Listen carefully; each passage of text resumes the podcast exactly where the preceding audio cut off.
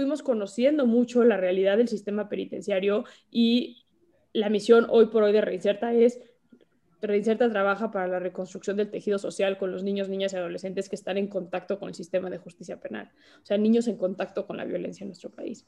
Y también creo que ahí tienes que tener esa apertura de decir cómo conforme vamos teniendo conocimiento, porque yo no hoy a mis 33 años no soy la niña que era a los 23 años cuando fundé Reinserta.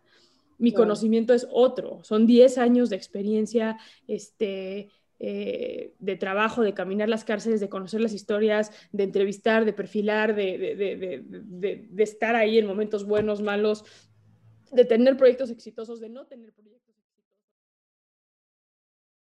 Girls, girls, girls, girls, MX. We're a bunch of girls and we fucking rock. Girls MX. Girls MX. Bunch girls. Geek Girls MX. We're a bunch of girls. Geek Girls MX. We're a bunch of girls and we fucking rock. We fucking rock. Hola geeks, ¿cómo están? Este es un episodio más de Gigi Podcast, un proyecto de Geek Girls MX. Geek Girls MX es una comunidad creada por mujeres para mujeres que buscan hacer de su pasión un proyecto de vida. Yo soy Yani, hoy está de co-host Verónica y estamos de manteles largos porque tenemos una invitada muy especial con la que vamos a platicar de un tema que pocas veces ponemos en la mesa, pero que yo creo que nos incumbe a todos y estaría bien que nos informáramos más al respecto. Entonces, pues esperemos disfruten mucho este episodio y comenzamos. Hola geeks, hoy tenemos con nosotras a Saskia Niño de Rivera y pues les voy a dar por aquí una remembranza de todo lo que ha hecho. Es licenciada en psicología e integrante del Sistema de Protección Integral de Niñas, Niños y Adolescentes, así como del Consejo Económico y Social de la Ciudad de México. Asimismo, por nombramiento directo del presidente de la República, funge como invitada permanente de la sociedad civil al Consejo Nacional de Seguridad Pública. Participó en el desarrollo de los estándares avanzados de Naciones Unidas para el sistema penitenciario mexicano con la UNODC.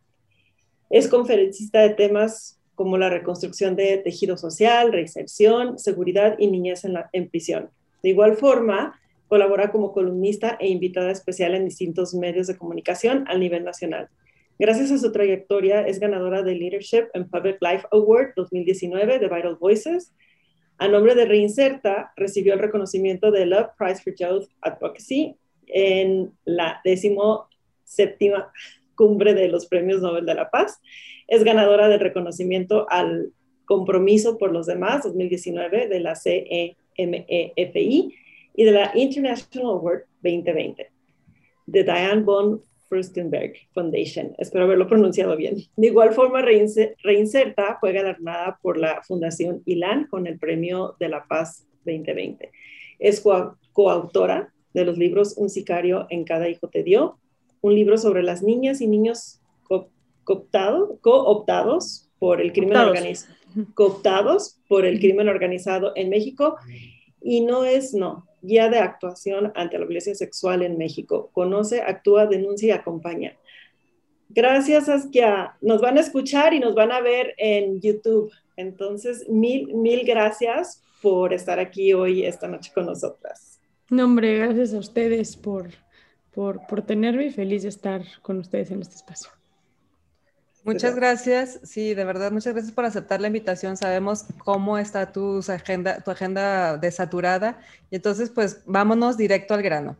Y vamos a empezar la, la, entrevista porque de verdad nos gustaría preguntarte, ¿a partir de qué momento decides involucrarte activamente en opciones que resuelvan problemas sociales y sobre todo, ¿por qué? ¿Por qué decides ser parte de, de las soluciones? Creo que no es un tema de una decisión que tomas de un día para el otro. Eh, yo, creo que en la vida hay que tener la paciencia para encontrar lo que te apasiona y poder dedicarte a lo que te apasiona. Y eso me parece un, una gran fortuna de quien lo logra hacer. Pero para eso me parece que hay que tener la humildad de tener la paciencia y tener la capacidad de ver las áreas de oportunidad que existen eh, cuando se van abriendo puertas. Tú puedes decir, bueno, yo voy a trazar este camino eh, y quiero que este camino este, pase esto, luego esto, luego esto, luego esto y luego esto, y resulta que no tanto. Y, y, a mí me pasó, yo, yo cuando abrí Reinserta, este, bueno, cuando cofundé Reinserta, eh, me acuerdo que escuché a Renato Sales Heredia en la, en la radio y, y está, acaba de tomar protesta en la Coordinación Nacional Antisecuestro, en la Policía Federal, y yo le mandé un mail porque quería presentarle un proyecto que tenía que ver con eh, la, el perfilamiento de los secuestradores a nivel nacional y se lo fui, se lo presenté y eso terminó en él ofreciéndome trabajo dentro de la coordinación. Y lo primero que pensé fue, pues, yo, yo, no quiero trabajar en gobierno, yo, yo, no, yo no tengo media intención, de, yo tengo una fundación, yo digo, no teníamos ni media fundación, pero y yo quiero hacer esto y así, pero luego empecé como a leer el perfil y dije, decía como este, segregación de secuestradores a nivel nacional en las cárceles. era una oportunidad para yo conocer las cárceles del país y para ser mejor en lo que quería yo este, eh, hacer y, caminar las cárceles y, no decir me contaron, leí, estudié, no, yo las caminé, yo platiqué con ellos, con ellas, yo, ¿no?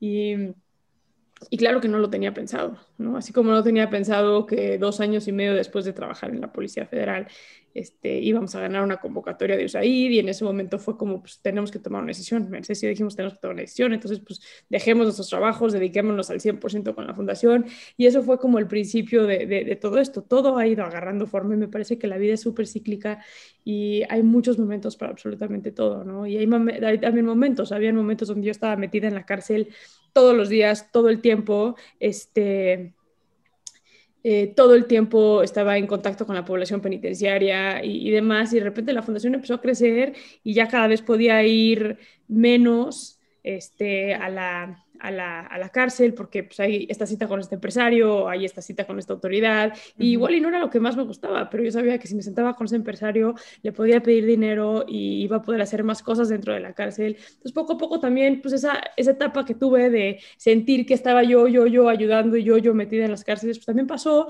pero pasó a recaudar dinero para entonces poder llenar este, la fundación con más personas, con más gente que pudiera este, ayudar. Ahorita estoy este, por sacar una serie con, con HBO y es algo completamente distinto eh, que nunca pensé que, que, iba a ser, pero que también tiene que ver con el decir, bueno, esto también es una manera de, de, pasar el mensaje, esto es otra manera de, de, hacer las cosas, pero sí me parece que, que, que quien traza, digamos, su vida desde un principio y no tiene la, la tolerancia de... O la flexibilidad la flexibilidad, exactamente, de poder ver que hay áreas de oportunidad este, distintas. Pues es que, muchas veces... Muchas veces puedes tener, digo, de entrada es, un, eh, es una ganancia que sepas a qué te quieres dedicar o qué es lo que te apasiona, porque ciertamente habemos muchas personas que nos tardamos un rato en descubrirlo, pero bueno, si, si de entrada ya sabes qué es, creo que también es importante este, aprender que pues no solo es la meta, o sea, en realidad el camino muchas de, esas, muchas de las veces es lo que termina formando esa, esa meta o en, en, este caso pues esta asociación que tú, que tú creaste. O sea, eh, al inicio pues no, no fuiste directo a crear una asociación, tuviste que pasar por mucho, por un proceso previo, pero pues que te dio herramientas para que se formara lo que, lo que hoy es Reinserta. Sí, Saskia, para los que no conocen Reinserta, ¿les podrías este, platicar un poquito de qué se trata y en esta etapa que, que comentas, ¿no? Cuando recién inicias, o sea, ¿con cuánta gente inicia Reinserta? Eh, mira, Reinserta empezó, éramos mi socio y yo básicamente, este, habían unas otras personas que en su momento fueron eh, grandes aliados de Reinserta, este, pero Mercedes y yo cofundamos Reinserta y eso eh, fue creciendo. Hoy somos como 35 personas en Reinserta y un grupo de voluntarias como 70 personas. Este, Pero fue poco a poco, sin duda. Me acuerdo cuando, cuando de repente teníamos 15 mil pesos al mes para pagar una renta de una oficina, ¿no? Antes era una cosa chiquitita, este, pero ahí empezamos a crecer y de repente ya el chiste local de la, de eh, la, reserva, perdón, la, el espacio dentro de, la oficina, ya éramos ocho en una oficina de este tamaño, ¿no? Entonces, que es que necesitamos algo más grande. Y yo, estamos en coyuntura de hacinamiento, porque si trabajamos en cárceles donde están todos hacinados, aquí tenemos que estar en la coyuntura del hacinamiento. Pero también era bien padre el hacinamiento, porque somos más, o sea, cada vez ganamos esta convocatoria, ganamos este grant, ganamos esto, y entonces ya podemos contratar más gente, ya podemos como ir creciendo la fundación. Entonces, sí ha sido como un crecimiento de literal empezar de Mercedes, yo y las personas que en ese momento estaban trabajar, ¿no? O sea, Fernanda, por ejemplo, que estaba con nosotros en ese momento, era abogada en un despacho súper importante, Mercedes trabajaba en Províctima, yo trabajaba en antisecuestros, todos trabajábamos en diferentes lugares y en nuestro tiempo libre eh, le dedicábamos a la fundación. me acuerdo que las primeras reuniones de Reinserta eran a las 10 de la noche en lunes y terminábamos a la 1 de la mañana. Nuestros fines de semana, lejos de ser de nuestras familias y de nuestras parejas o lo que sea, eran de la cárcel. Y en sábado yo este, me iba a la cárcel y luego en la tarde-noche veía a mis amigos o a mis amigas. Y eso era súper fuerte porque también era como como este, este como una, una, así una realidad versus otra realidad completamente distinta, ¿no? O sea, yo me acuerdo, hubo una vez que eh, literalmente me, me, me, senté este, a escuchar a una mujer con una historia de terror, así, si se las cuento se pueden a llorar, es una historia de terror, de lo peor que escuchaba y lo que se me va a quedar marcada para toda la vida. Y después tenía yo una despedida de soltera. Entonces fue como... ¿Qué contraste? ¿Y qué vestido? ¿Y dónde se venía de una miel? Y, ta, y todas hablando de... Y yo enganchadísima. ¿Qué es esto? Ya sé, eso, o sea, yo, no, no, no, esto no, no, esto, esto está, o sea, esto no hay manera. Eh, pero también Reinserta ha ido en su misma misión. Cuando Mercedes y yo eh, fundamos Reinserta, ¿qué queríamos? Cambiar las cárceles del país. Y nos parece a Mercedes y a mí inaudito que tengamos las cárceles que tenemos y, y y, fue como cambiamos las cárceles del país. Así literalmente. Cómo, es que tenemos las cárceles ahorita? Porque creo que habemos muchas, y yo así de que me sumo, de que ni me puedo imaginar cuál es la situación que tú has visto y qué fue lo que te motivó a cambiarlo. ¿Nos puedes contar un poco como de eso? Pero, nada más, perdón, pero no has terminado lo que decir. Justo esa era como la primera misión. Ajá. Cosa que nunca pasó porque en el momento que empezamos a entrar a las cárceles, pero la primera acta constitutiva era vamos a cambiar las cárceles. Entonces Reinserta transformaba el sistema penitenciario este, para mejores condiciones de residencia social y de repente nos empezamos a meter a las cárceles y nos dimos cuenta que, que, que era como súper complicado eso y fue antes nos van a terminar matando o nos van a terminar, este, eh, o sea, estamos, somos salmones contra corriente y me acuerdo que nos sentamos con un comunicólogo que nos dijo, ¿dónde están paradas? Es que lo peor que puedes hacer abriendo una organización sin fines de lucro y decir, yo quiero hacer esto. Sí, qué bueno que quieres hacer esto, pero ¿cuál es la realidad? Tú no puedes decir, yo quiero ir a la comunidad de mujeres indígenas en la sierra de Oaxaca y quiero darle trabajo absolutamente a todas y quiero que todas dejen a sus esposos que las golpean y quiero que, ok, qué bueno que quieres hacer eso. Ve a la sierra ve cómo está la situación y parte de cómo está la situación. Entonces ahí tuvimos que hacer todo un replanteamiento de si realmente ante un México tan corrupto y en un sistema de justicia penal tan impune, podíamos cambiar las cárceles. Y perdón, ahora sí veo contestando tu pregunta, unas cárceles completamente corrompidas, con autogobierno, o sea, tú, yo, yo, yo he entrado a penales donde tienen bares con prostíbulos, donde tienen carreras de caballos, donde tienen celdas con jacuzzis y con este yo he tenido que pedirle permiso a internos para entrar a la cárcel porque el director no entra a la cárcel. Y, oh, y, contra eso está muy fuerte porque tocas muchos intereses intereses que suben al nivel de delincuencia organizada. Entonces también tienes que tener mucho cuidado. Mi papá me decía, es que todo bien con tu ánimo, pero te queremos viva, amiga. O sea, no, no puedes, este... Entonces fue evolucionando también, fuimos conociendo mucho la realidad del sistema penitenciario y la misión hoy por hoy de Reinserta es Reinserta trabaja para la reconstrucción del tejido social con los niños, niñas y adolescentes que están en contacto con el sistema de justicia penal, o sea, niños en contacto con la violencia en nuestro país. Y también creo que ahí tienes que tener esa apertura de decir cómo conforme vamos teniendo conocimiento, porque yo no hoy a mis 33 años no soy la niña que era a los 23 años cuando fundé Reinserta. Mi conocimiento es otro, son 10 años de experiencia, este, eh, de trabajo, de caminar las cárceles, de conocer las historias, de entrevistar, de perfilar, de, estar ahí en momentos buenos, malos. de tener proyectos exitosos, de no tener proyectos exitosos. Entonces, eso, eso también ha sido como algo muy padre para, para, para Reinserta, porque tanto Mercedes y yo somos muy convencidas que necesitamos eh, siempre tener medición de impacto, siempre saber que el dinero de nuestros donantes se está usando de la mejor manera eh, y que estamos generando un cambio. ¿no? Porque pues, puedes gastarte millones y millones de dólares si quieres en hacer lo que quieres, pero si no estás trabajando desde la raíz, no vas a solucionar nada, vas a tapar el sol con un dedo. Sí, exactamente. lo, que cambia el problema, lo que soluciona el problema no es la cantidad de dinero que inviertas, sino el trabajo efectivo que estás realizando. Obviamente el dinero que inviertes es una herramienta, pero al final eh, la raíz es, es, es, sobre lo que se, lo que se va. Sí. Y te quería preguntar, ahorita que comentabas, ¿por qué específicamente este segmento? ¿Por qué niñas, niños y adolescentes? Em, mira, uno, la, primera lógica fue, no sabíamos que había niños en la cárcel, entonces el primer shock muy fuerte fue, hay niños en la cárcel y nos empezamos como a llenar de información legislativa. ¿Dónde está la protección de estos niños? ¿Quién ve por estos niños? ¿Qué dice la ley de estos niños? O sea, literalmente, ¿cuál es la, la Mm,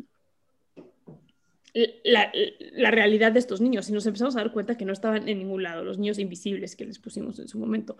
Y luego ahí fue esto, ¿cómo podemos estar trabajando por la reinserción social cuando aquí en los penales más violentos tenemos niños que, que, que, que, no lo están pasando bien, ¿no? En algunos penales, no en todos. Y luego empezamos a trabajar con adolescentes porque la pena máxima en México de adolescentes en conflicto con la ley es de cinco años. Entonces la lógica fue, todos, absolutamente todos, sin importar el delito, los adolescentes que cometen un delito van a salir.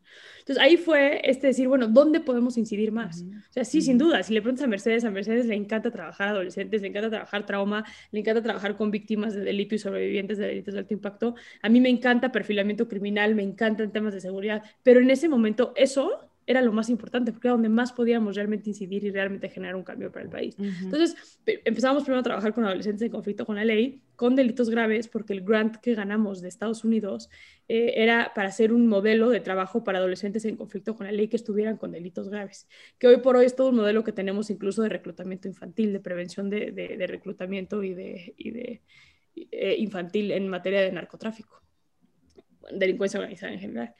Y hace un año y medio, eh, un poco ya con todo el conocimiento de adolescentes en conflicto con la ley, con todo el conocimiento de los niños en la cárcel, fue que nos falta. Y nos faltaban dos cosas. Una, empezar a trabajar con sobrevivientes de delitos de alto impacto. O sea, todos mis adolescentes, todos sobrevivieron violencia en la infancia.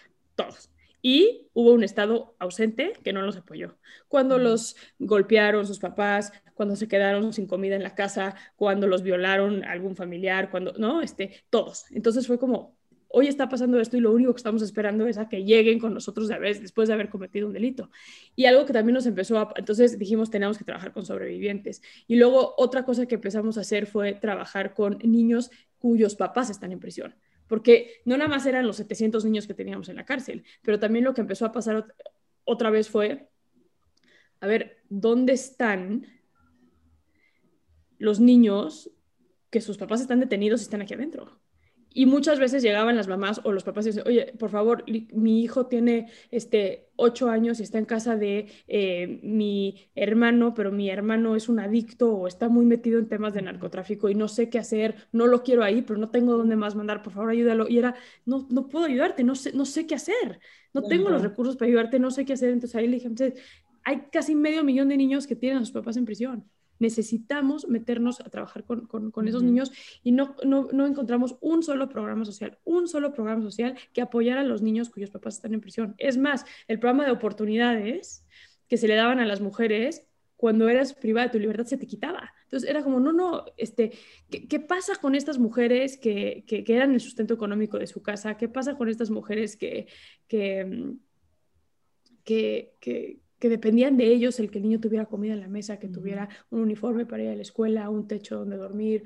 Eh, entonces, todos esos cuestionamientos que fueron cuestionamientos de aprendizaje en campo, pues nos ayudó, ¿no? A, a, entender cuáles eran las necesidades. Puntuales. Realmente me pone chinita la piel pensar en, en, la situación, porque la mayoría de las veces yo creo que poco nos preguntamos cuál es la situación, cuál es la realidad que viven esas personas y bueno, pensar en niños, pues obviamente te, de alguna manera no, no, no puedes ser insensible, ¿no? Ante, ante la situación digo, es, eh, para, para, para, mí podría ser muy obvio, pues sí, o sea, eh, pensar en adolescentes y niños, pues son el futuro y como dices, los adolescentes, la mayoría de, ellos, o, bueno, el 100% de ellos sí o sí van a salir en cinco años y si no tienen otra opción, si no tienen más oportunidades, pues van a reincidir, obviamente. Entonces, yo creo que sí, e, es, es, un gran acierto atacar el problema. Una, una, de las maneras de atacar el problema es presentando mejores opciones para... Sin duda, sin duda. Sí, yo, yo, quiero aclarar que yo desde que conocí a Saskia en, en este Vital Voices, he dicho, ¿cómo le hace esta mujer para ser tan valiente? Porque aparte son los temas, ¿sabes? Que, que, que te da miedo y que ves en las noticias y dices tú, cruz, cruz, o sea, no quiero afrontar ¿no? ese tipo de cosas o, o, estar ahí. Y me acuerdo que incluso llegaste a contar una anécdota esa vez en esa reunión, que yo estaba así como que, ¿sabes? Aguantándome el no llorar de algunos de los sustos que sí llegaste a pasar durante tu tiempo de, entender cómo funcionaban las cárceles, ¿no? Yo lo que quisiera saber, Saskia, es cómo te levantas de ese súper susto de entender de que, güey, neta, sí, aquí corrió peligro mi vida y no solamente la mía, sino de todo mi equipo, y seguir, o sea, ¿de dónde sacas esa, esa energía? O esa valentía, o... No tengo ni idea. Yo, tengo que, yo creo que es consecuencia de... Yo también hay que decirlo, pero en Viral Voices se genera un espacio de amor bien cabrón. ¿no? Entonces, o sea, Viral Voices es muy top y, y, cada que yo piso una congregación o algo que tenga que ver con Viral Voices es así como, así mi corazón se abre y es como, ¡ah! ya sabes, pero, pero, pero no tengo ni idea. O sea, yo cuando me hacen esa pregunta luego, porque sí, la gente con que le llama mucha atención, este, que, que soy una mujer que está metida en temas constantes de violencia. Y, y, sí se vuelve muy desgastante. O sea, si lo piensas desde afuera y te dedicas a otra cosa, sí es como, puta, pues, pues sí, la verdad, este, todo el día estar viendo y si violaron a un niño en la cárcel, si hay inocentes en prisiones todos los días. Hoy vengo, pues estoy uniformada porque, porque vengo de, de, la cárcel ahorita y es fuertísimo estar escuchando a estas mujeres que muchas están en prisión inocentemente, ¿no? Y muchas, muchas no, pero muchas sí están en la cárcel de manera inocente y, y es, es, es, es, durísimo. Hoy fuimos a un tema de, de, de avisarle a las mujeres que ya las iban a separar de sus hijos por la edad de sus hijos y demás. Me dicen, es que tú no sabes lo que estamos viviendo. Yo tengo una hija en mi casa, cabrón. O sea, no, definitivamente no sé lo que estás viviendo, pero como mamá no me puedo imaginar que tengas que separar de tu hija o de tu hijo a los tres años de edad.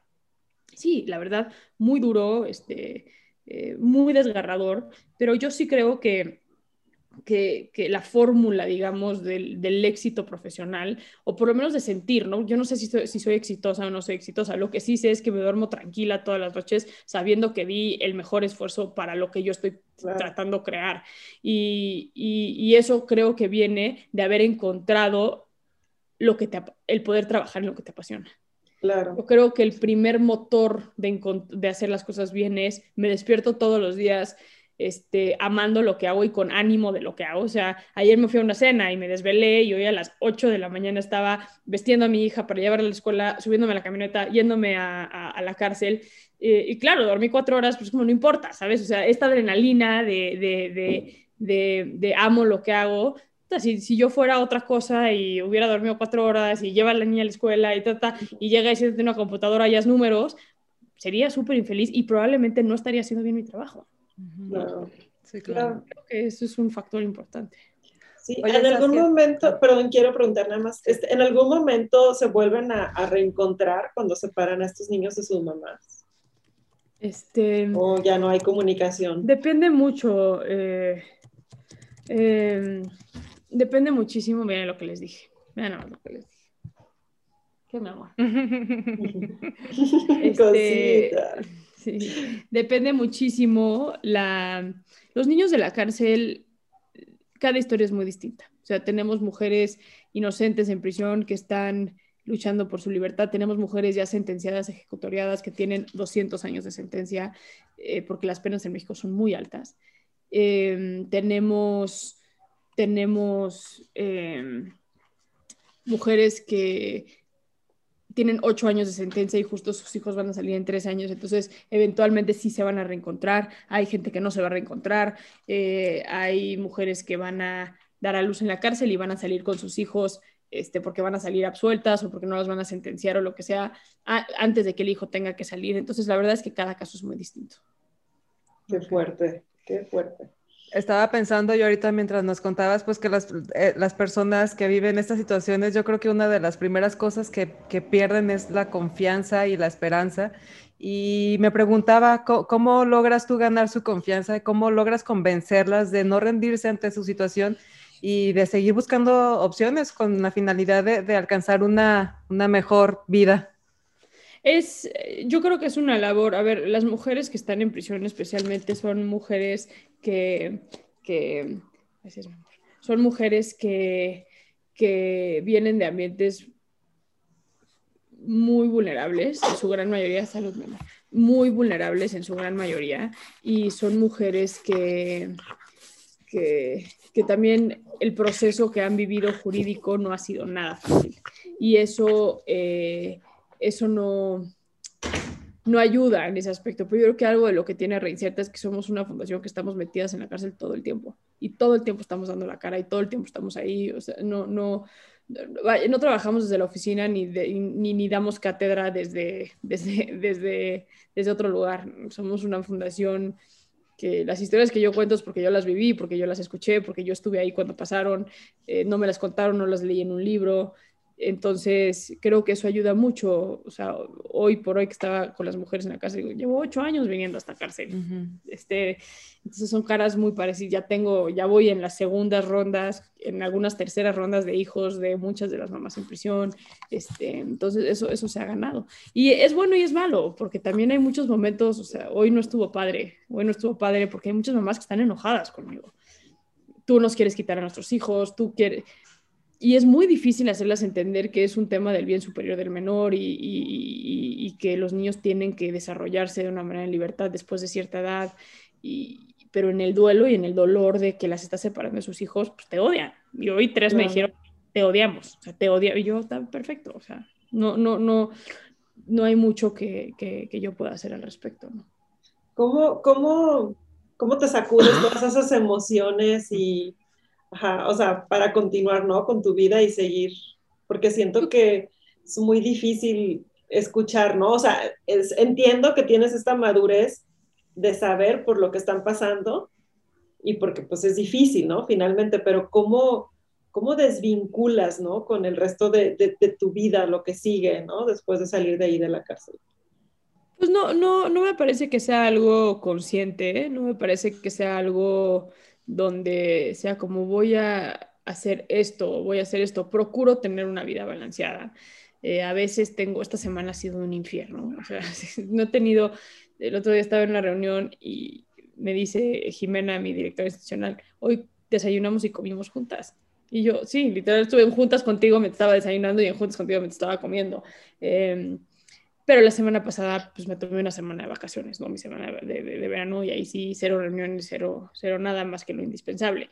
Porque también pues, el encabezar y el ser responsable de una organización que toca temas de seguridad, pues sí hay emergencias, sí hay temas que, pues qué bueno que estás de vacaciones, a mí pero se tiene que solucionar ahorita, no se puede esperar hasta que tú, hasta que tú regreses. Entonces, en ese sentido, eh, eh, pues en ese sentido no, no, no, ha sido un aprendizaje y también te puedo decir que el aprendizaje toma tiempo. Igual al principio yo estaba metida en las cárceles todos los días y los sábados y domingos mi mejor era ir a la cárcel, este, todo el tiempo estaba obsesionada con reinsertar, todo era reinsertar y, y no veía más allá.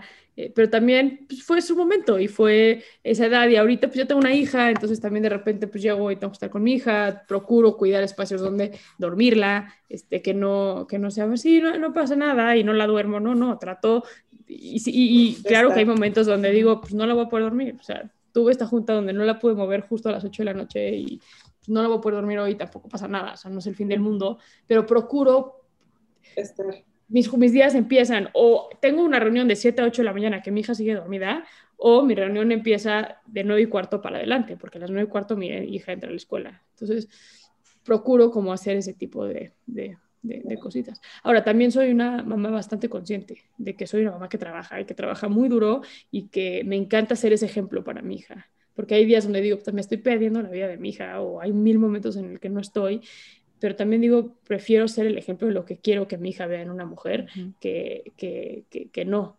Entonces, a veces cuando me empiezo a sentir, la verdad es que no me gusta hacer, mucho hacer deporte, me gustaría ser mucho más deportiva, pero sí hay momentos que intento, ¿no? Todos los días salgo a caminar, este, ahorita estoy obsesionada con podcasts, entonces está delicioso salir a caminar una hora, aunque sea ahí ponerte un podcast. Bueno, por lo menos ya, ya, ya, ya te metiste otra información, que yo hubo un momento donde yo era monotemática, o sea, todo era la cárcel, todo era la cárcel, no podía hablar de otra cosa.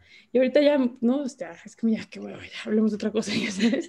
Así, mi peor, mi peor, hoy mi peor escenario, antes mi mejor escenario era llegar a una comida y contarles así, hoy estuve en la cárcel y vi esto, ta, ta. Hoy mi peor escenario es estar en una comida con gente nueva y que me digan, ¿y tú a qué te dedicas? Es como, no, no me preguntes ¿sabes? Como, por favor, no, porque aparte es un tema súper morboso y la gente le encanta. Es el momento que yo digo, trabajo en las cárceles, ¿cómo? ¿Cómo que te Pero tipo, y conoces a las matavejitas y conoces al Chapo Guzmán. Oye, oye, mira, ven, ella trabaja en la cárcel. Sí, así, no, no, pero a ver cómo, pero a ver, no, oigan, ya vieron, ella trabaja en la cárcel y yo, no, please, no, de repente yo así de... Hablemos de astrología. Soy psicóloga, este, estudié Derecho. Eh, sí, pero ¿qué haces? Y yo, no, tengo una fundación. Pero tú cuéntame tú, tú, tú cuéntame, por favor, tú cuéntame qué has estudiado. Creo que, creo que ante todo es como el contraste de realidades, ¿no? De que no nos podemos imaginar que, que otra mujer esté pasando por este tipo de circunstancias, ¿no? Y esto también me lleva a una pregunta, digo, porque sé que es como abrir la caja de Pandora en cuanto dices cárcel y el morbo, pero me gustaría más bien que dejaras esta idea de por qué como sociedad sí nos debe de interesar esta problemática y cómo podemos ayudar a que tengamos pues una sociedad más sana, eh, eh, principalmente en nuestra juventud, ¿no? El, el... Para mí es muy, a ver, para mí es un tema, uno, de derechos humanos. me parece que cualquier país que considera que la venganza es sinónimo de justicia, estamos así, caminando hacia el otro lado donde deberíamos estar caminando. Y desafortunadamente, ante, ante la ausencia de Estado de Derecho en este país, pues estamos caminando del lado equivocado. Estoy convencida de, de, eso. Luego es un tema de derechos humanos, sin duda. Y luego me parece que es un tema de seguridad. a mí no me sirve de nada estar gastando los miles de millones de pesos que gastamos en las cárceles del país, que lo único que hacen es hacen a peores personas en muchos aspectos, ¿no? O sea, yo lo he visto, las personas inocentes en prisión salen resentidos, salen enojados. O sea, y ya no te estoy hablando de la persona que sí cometió un delito y que tenía la, intención o no tiene la intención de cambiar su vida, ¿no? Porque cantidad de gente con la cual yo he trabajado que quieren salir de la cárcel y nunca más regresar a la cárcel, pero luego hay todo este estigma y hay todo este, no te estuviste en la cárcel, no te voy a dar trabajo, no, contigo no quiero trabajar, contigo mil cosas, y es como, pues, es un tema de seguridad. Yo me acuerdo una vez, no sé si se acuerdan, que se viralizó un video que estaban asaltando este, aquí en la Ciudad de México. Hay, una, hay, una, hay un cruce eh, de periférico con Reforma, que son dos de las avenidas más importantes en la Ciudad de México. Eh, y estaba a vuelta de rueda, como casi no hay tráfico en la Ciudad de México, pues, y estaban, o sea, estaban asaltando el coche de enfrente, entonces alguien grabó cómo estaban asaltando el coche de enfrente. Y luego salió en las noticias que los chavos que estaban asaltando, los dos habían salido de la cárcel. No nada más habían salido de la cárcel, pero habían salido de la cárcel con un beneficio. ¿Qué quiere decir eso? Que un juez les dio la libertad antes de terminar la sentencia. Eh, lo cual todavía tenían como una deuda, ¿no? Para ponerlo entre comillas, pero para ponerlo todavía tenían deuda con la sociedad. ¿Y qué estaban haciendo? Asaltando, con armas de fuego. Y fue, es que eso, eso, ese es el ejemplo perfecto de por qué existe Reinserta.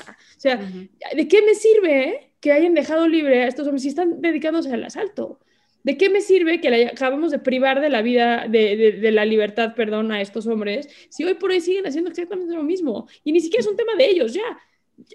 Yo puedo ser los que están en ese coche en este momento que les tienen una pistola en la cabeza y, eso es lo que también tenemos que entender, que ya no tenemos que pensar, o sea, en México yo siento de repente, esto es una opinión como muy personal, pero de repente estamos muy individualizados. Todo es yo, yo, yo, yo, yo y mi bienestar y, y, y, mi familia y yo como avanzo. Y eso ha llevado a empresarios corruptísimos en este país, políticos corruptísimos en este país. Me da igual, me da igual este, que me pidan este, que ponga, no sé, eh, una banqueta y que me digan va a costar tantos millones, de los cuales este, nos vamos a embolsar tanto, pero bueno, total, me están dando a mí el contrato, me da igual que se embolsen lo que se quieran embolsar. No, no te da igual, porque ese dinero que te están dando a ti, que ellos están robando, ¿quién, ¿a quién no se lo están dando? ¿Y a quién no están ayudando con ese dinero? Sí, pero yo necesito darle comer, si no les doy un moche, pues no le doy comer a mis hijos. Pues sí. Ese es el problema, no podemos seguir siendo tan individualistas de esa manera. Sí. Porque entonces... Perdón, no me veo. No, no, y es que al final de cuentas, a mí me parece muy importante que de verdad lo consideremos como algo que sí nos incumbe, porque tú puedes decir, bueno, es que a mí no me pasa eso, o, en mi familia no. Bueno, pero es, la persona a la que le está pasando puede ser la próxima persona con la que tú te cruces en la calle. Entonces. O te puede pasar a ti, ¿eh? A mí. Y, te, ajá, también. A ver, no, no, yo, yo, no sabes cuánta gente, bueno, lo estamos viendo ahorita con Jocelyn Hoffman. Tú le hubieras preguntado a Jocelyn Hoffman la cárcel y te hubiera dicho, me vale más la cárcel, yo nunca voy a tocar una cárcel, o sea, yo no soy, este, eh, yo, yo no cometo delitos o yo, yo lo que sea, y de repente tu vida cambia en, nada, porque la corrupción o la impunidad, ojo, no estoy diciendo que, que, que Jocelyn es inocente o, o es este... Eh, no estamos dando veredictos aquí. No estamos dando veredictos aquí porque luego la gente se pone súper loca. Sí, sí. Este, pero, pero, pero yo recibo por lo menos dos o tres llamadas al mes de alguien que me dice, nunca pensé que me fuera a pasar esto. No sé cómo terminé en una situación así. Y fue así. Y todos siempre, yo quiero dedicarme, ¿no? Hoy, hoy estaba en Santa Marta platicando con una chava que fue vinculada a proceso este, por su apellido. Una chava inocente, una chava que vive en una zona muy prestigiada de la Ciudad de México y me decía, yo no sabía que existían cárceles, o sea, yo desde que, ¿no? Una niña súper, este, como de casa, eh, que no salía mucho, sus hijos son su vida entera, no ve más allá de sus hijos. Yo ni siquiera sabía que había cárceles para pronto, o sea, yo no, yo, ¿no? Y hoy estoy en esta situación y cuando salga de aquí, quiero ayudar. Pues sí, qué padre que quieres ayudar, pero qué coraje que quieres ayudar una vez que te pasa. También eso estamos como muy dados en México, ¿no? Como a mí no me ha pasado nada, entonces yo no tengo por qué meterme. Y ah, yo no hay pregunta que odie más que, ¿por qué te dedicas a lo que te dedicas? ¿O, o qué te pasó para que te dedicaras? ¿Por qué tienes que buscar una, una, justificación de algo que me haya pasado? Soy mexicana, me han pasado muchas cosas. A todos nos han pasado muchas cosas, ¿no? O sea, ya hoy entrar a un cuarto, alce la mano quien no ha estado en contacto con la violencia en nuestro país, nadie te, o sea, nadie te va a alzar la mano, no existe. si no es a ti, es a tu tío, a tu primo, a tu amigo, a tu amigo, o sea, ya, ya hoy que, oye, que asaltaron a mi hermano, ¿qué le dices? Pues cabrón, ¿por qué traías ese reloj? ¿Por qué traías tanto dinero en la cartera? Ya ni siquiera es cómo crees que te asaltaron, ya es, pues también tú, ¿por qué sales de noche? ¿Por qué? No, no, no, eso no puede ser posible, pero es un pensamiento muy individualista, la verdad. Claro. Sí. Sí, sí, sí, es algo que de verdad es, es, complicado. Pero bueno, este, nos queda muy claro todo lo que, el esfuerzo que tú pones en esta asociación y toda la labor que haces y todo lo que dejas ahí, pero nos gustaría saber a ti qué te deja Reinserta. Este, a reciente es mi razón de, o sea, después de mi hija Reinserta es la razón de mi existir. Yo vivo enamorada, o sea, para mí no existen los viernes y los domingos. O sea, no existen los viernes de depresión, de, de celebración de por fines viernes, ni los domingos de depresión de mañana es lunes. Y eso lo vivo desde que constituí Reinserta, definitivamente. Es, es, es eh, me, me, me, me, siento muy honrada y vivo apasionada de lo que hago. Yo tengo lo que hago. una pregunta, o sea, para poder ayudarte... Yo te lo Vamos, ¿cómo podemos? ya va pequeña. Ya, ya, vamos a acabar, chamarrita. ¿Cómo, ¿Cómo podemos ayudar nosotros como sociedad o si de repente por ahí alguna empresa, eh, alguna empresaria, ¿no? Que, que, a lo mejor diga, oye, pues me interesa saber cómo consigues tú tus recursos como para poder ser parte de. ¿Nos puedes platicar este, cómo? Claro, que nos busquen en contacto arroba reinserta, nuestras redes sociales arroba reinserta, y necesitamos mucha ayuda. O sea, vivimos de donaciones, no recibimos, este, es una organización sin fines de lucro, no recibimos dinero del gobierno en México, entonces muchos de nuestros dineros son empresarios.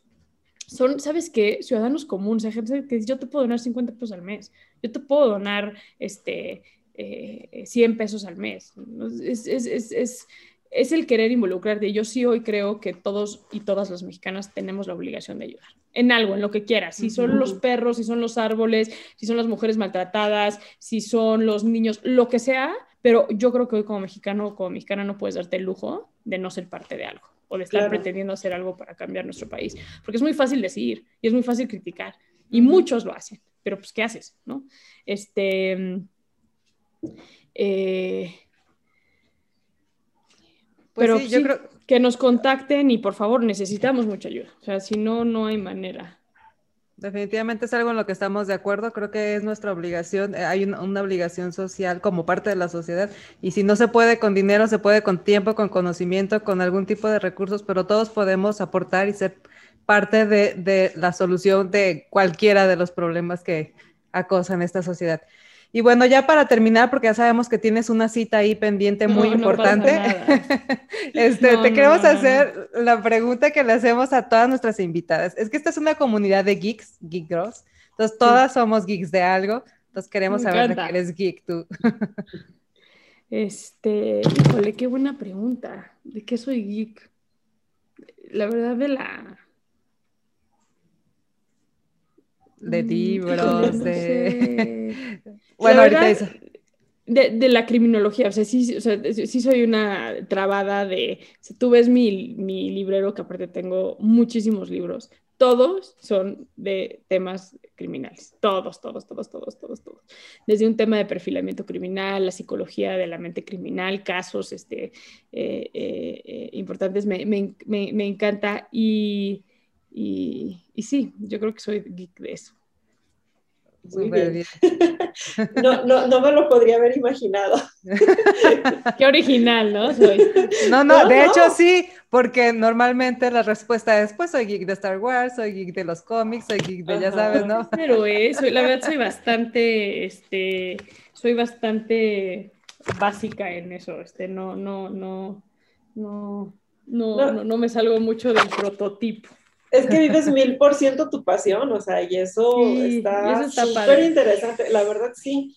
Pues muchísimas gracias. ¿Dónde te pueden este, seguir? Si nos puedes pasar por ahí tus redes sociales. Claro, mis redes, por supuesto, arroba reinserta y arroba saskianino, S-A-S-K-I-A-N-I-N-O, saskianino. Muy, Muy bien.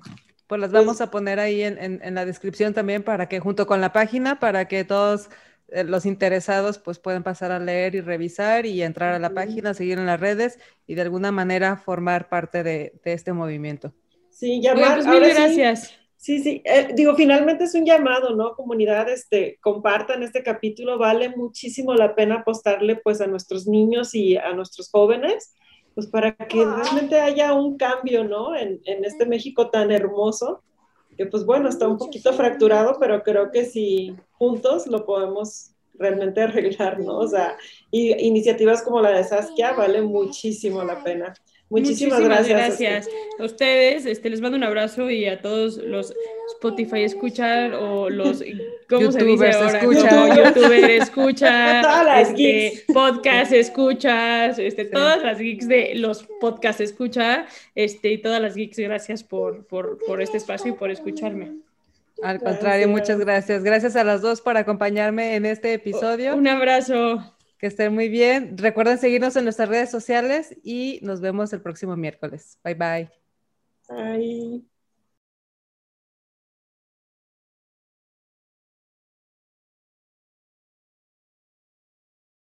Girls, girls, girls, girls, girls, girls, girls,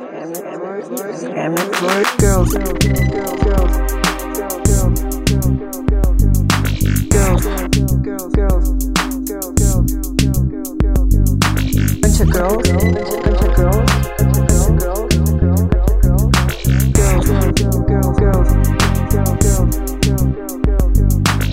girls, MX.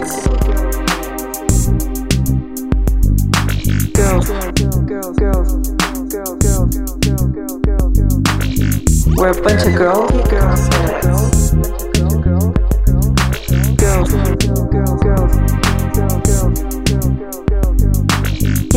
MX. We're a bunch of girls. He Girls MX. We're a bunch of girls and we fucking rock.